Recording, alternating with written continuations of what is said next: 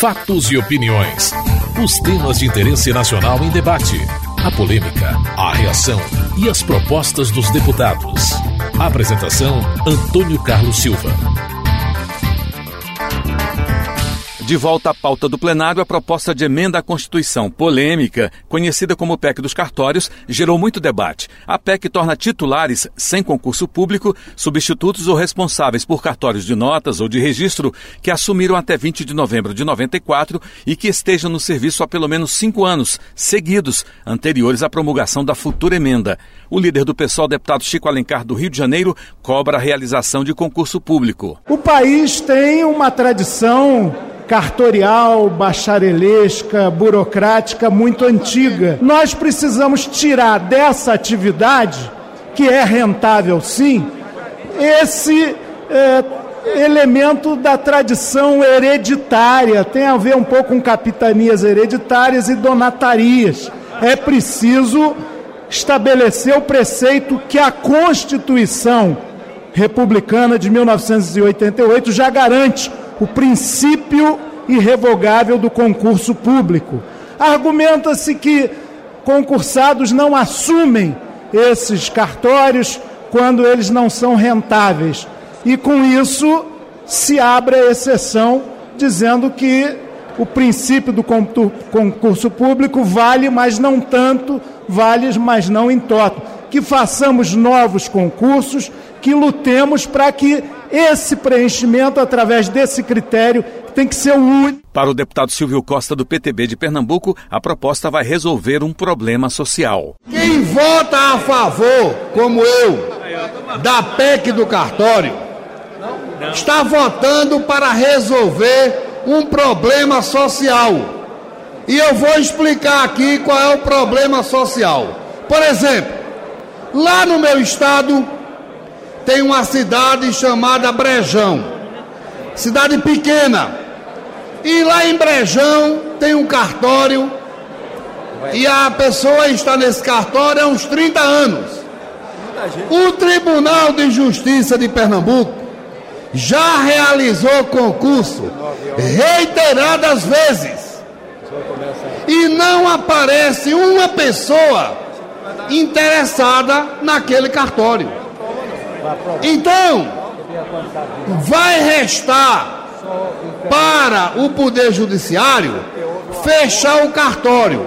Ao fechar o cartório, você está penalizando a população. Contra a PEC, o deputado Vanderlei Macris, do PSDB de São Paulo, disse que vai recorrer à justiça. Muitas vezes, deixar de levar em conta a profundidade dos aspectos jurídicos e também objetivos do debate. Alguns discursos defendem os pequenos. Muitas vezes se incorre em erro, defendendo os pequenos, preservando os grandes. Neste caso, é um pouco o que acontece. Há na Constituição, contrário ao princípio republicano e de isonomia, o movimento que este Congresso Nacional faz na direção de efetivar os interinos naquele período em que ela estabelece.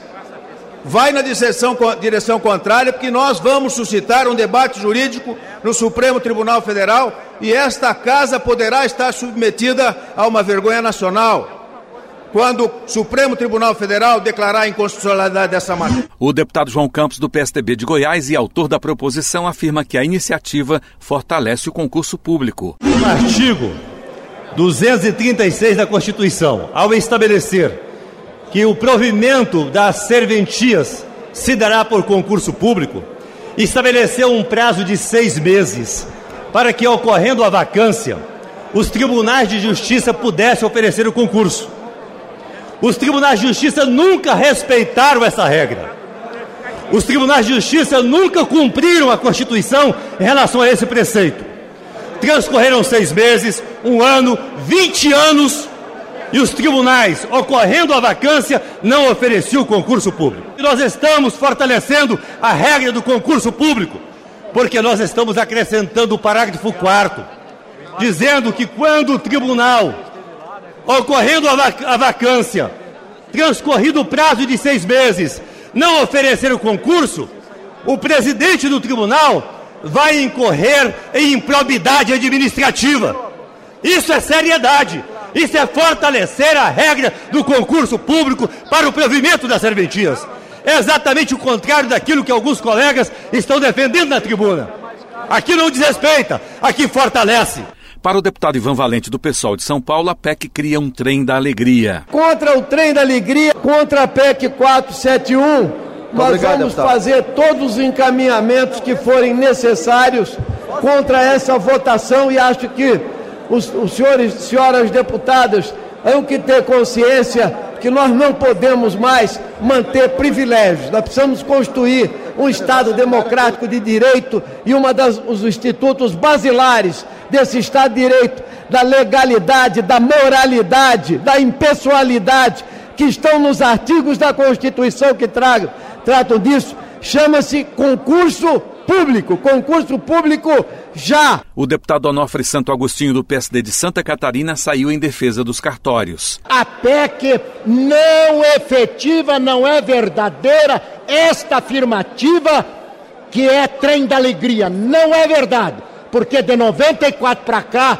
só, só assumir o cartório quem fez concurso público. Nós estamos defendendo, presidente, já encerro, nós estamos defendendo apenas os cartórios de 88 a 94, que são poucos, senhor presidente.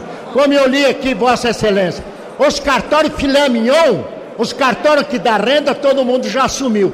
Só ficou a carne de pescoço, que ninguém quer. Como eu li aqui para Vossa Excelência, no meu estado de Santa Catarina, presidente, 268 cartórios houve o concurso, 140 não assumiu. Por quê? É aquele cartório de paz lá do interior do estado que ninguém quer, que a renda é mil, mil e quinhentos reais. Por isso nós queremos fazer justiça a esses cartorários que dedicaram a sua vida e agora foram para a rua sem nenhum amparo. Depois de muitos debates, o substitutivo da comissão especial não alcançou os 308 votos favoráveis para ser aprovado. Em seguida, seria votado o texto original da PEC, mas temendo nova rejeição, partidos que queriam sua aprovação iniciaram a obstrução, seguida por outros partidos, o que impediu o quórum e nova votação.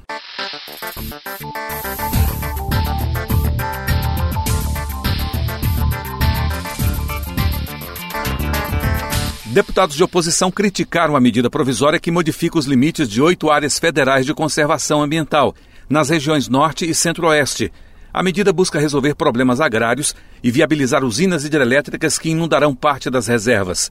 Uma das mudanças incluídas pelo relator exclui 12 mil hectares da Floresta Nacional do Tapajós para regularizar ocupações, para o líder do PSDB, a medida provisória é um contrassenso e atende a interesses da mineração. Ainda sob o calor da discussão do Código Florestal, nós vemos o governo se posicionar de uma forma quando as terras são privadas. E nós vemos o governo falar de outra forma para o Brasil e para o mundo para dizer: pode sim, pode reduzir áreas de preservação ambiental, pode sim, pode reduzir parques nacionais, se for para atender aos interesses da mineração. É isso que o Brasil assistiu hoje. É isso que aqui nós vimos hoje. E, pasmem, muitos dos que foram absolutamente muito incisivos em proteção de áreas que defendiam o governo, aqui não disseram ai. O que é que mudou? Vale mais o grau de proteção às margens dos rios do que a proteção aos parques nacionais? Vale mais dispositivos que foram objeto de polêmica do que entregar áreas de um parque nacional à mineração? Fica esse contrassenso claro. Fica para o país e para o mundo, e sobretudo o mundo que é convidado do Brasil para Rio Mais Gente que essa foi uma sinalização do governo federal que aponta para algo muito diferente de tudo aquilo que defendeu. Para o relator, a medida corrige injustiças feitas em governos passados. Uma medida provisória que corrige injustiças feitas em períodos passados, quando, na boa intenção, os governos é, decretaram as áreas de conservação, através das flonas, dos parques, mas os governos, ao longo desse tempo, não fizeram a correção, não fizeram justiça com as famílias que ficaram com as suas propriedades dentro dessas áreas, as vilas, como é o caso da Vila São Jorge e outros, no município de Belterra, a cidade de Aveiro, é, município de Aveiro, que desde o tempo do governo Médici se encontra sem poder se regularizar, sem poder receber benefícios do governo federal, até mesmo emendas parlamentares o município não consegue é, receber. Nós estamos é, muito tranquilos de que o que esse Congresso está votando é exatamente a regularização de atividades econômicas, seja a produção de energia, seja a produção de alimentos, seja a produção de ouro, seja a produção de madeira a partir dos planos de manejo, porque essas propriedades estarão regularizadas. Para Domingo Sávio, a proposta atende grandes corporações. Sabemos muito bem que o que nós precisaríamos era de um debate mais profundo, de tratar pelo processo da legislação convencional. Temos matérias sérias, sim, nessa área de parque. Eu tiro, por exemplo, como referência a Serra da Canastra, em Minas Gerais. Um parque precioso que precisamos de preservar e que o governo não cuida adequadamente, constantemente incendeia. E ali tem pequenos produtores está lá o governo querendo ampliar em cima de pequenos produtores. Porém, agora diminui áreas em alguns lugares, beneficiando grandes corporações, sem uma discussão mais profunda. Cadê esses grandes defensores do meio ambiente? A senhora ministra do Meio Ambiente e tantos outros que em alguns momentos tem declar dado declarações hostis e agressivas a esse parlamento. Como é que deixa vir uma medida provisória desta forma para esta casa? Entendo que não é o caminho. Em defesa da medida, Lira Maia afirmou que serão corrigidas distorções. Foi criada a Floresta Nacional do Tapajós há 38 anos atrás e ficou a área urbana, inclusive, da cidade de Aveiro como flona do Tapajós. O prefeito, para fazer uma quadra de esporte, ele não consegue fazer, deputado Inocêncio, porque ele tem que ter uma licença ambiental. E ele administra uma cidade que é flona, é floresta nacional. Essa medida provisória está corrigindo isso aí. Como está corrigindo no município de Belterra? Quantos produtores rurais estão localizados na comunidade de São Jorge, na comunidade de Santa Clara e outras comunidades em volta?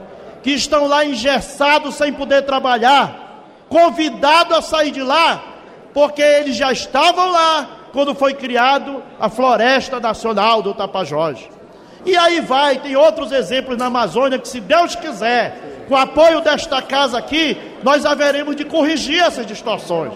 Para César Colnago, o assunto tem que ser tratado em projeto de lei. É contraditório a, a posição da presidente e no seu governo, da ministra do Meio Ambiente, porque é um absurdo parques já estabelecidos mexer através de uma medida provisória que entra em vigor imediatamente, mas, não tem a força de uma lei que passa aqui nas comissões, que passa nessa casa, que é debatido nas duas casas para que ele entrasse em vigor. Por isso, por isso o nosso, o nosso entendimento que não é admissível, no sentido de que está desrespeitando a Constituição Federal no seu artigo que eu já citei é lamentável a banalização, lamentável usar um instrumento inadequado, que não tem urgência, que não tem esse mérito, que não tem com certeza a relevância que tem e a agressão que estão fazendo em cima da biodiversidade, em cima desses parques que têm uma importância tremenda para o nosso meio ambiente. O líder do PV, deputado Sarney Filho, do Maranhão, também questiona esse tipo de mudança por medida provisória. O Ministério Público entrou com uma ação de inconstitucionalidade contra essa medida provisória, entendendo que não cabia medida provisória para alteração de parques. Essa medida provisória é um absurdo, é um atentado ao sistema jurídico que nós temos hoje. Ela, de uma forma é, não formal, ela tem sobre si a responsabilidade de modificar unidade de conservação. A esse respeito, nós mandamos requerimento de informação ao Instituto Chico Mendes, pedindo a sua opinião a respeito dessas, dessa, dessas alterações feitas pelo relator. O Instituto Chico Mendes não nos respondeu e o próprio relator já deu sua palavra de que havia estudos feitos a esse respeito. Nesse sentido, na admissibilidade, nós vamos votar não. Você está ouvindo Fatos e Opiniões.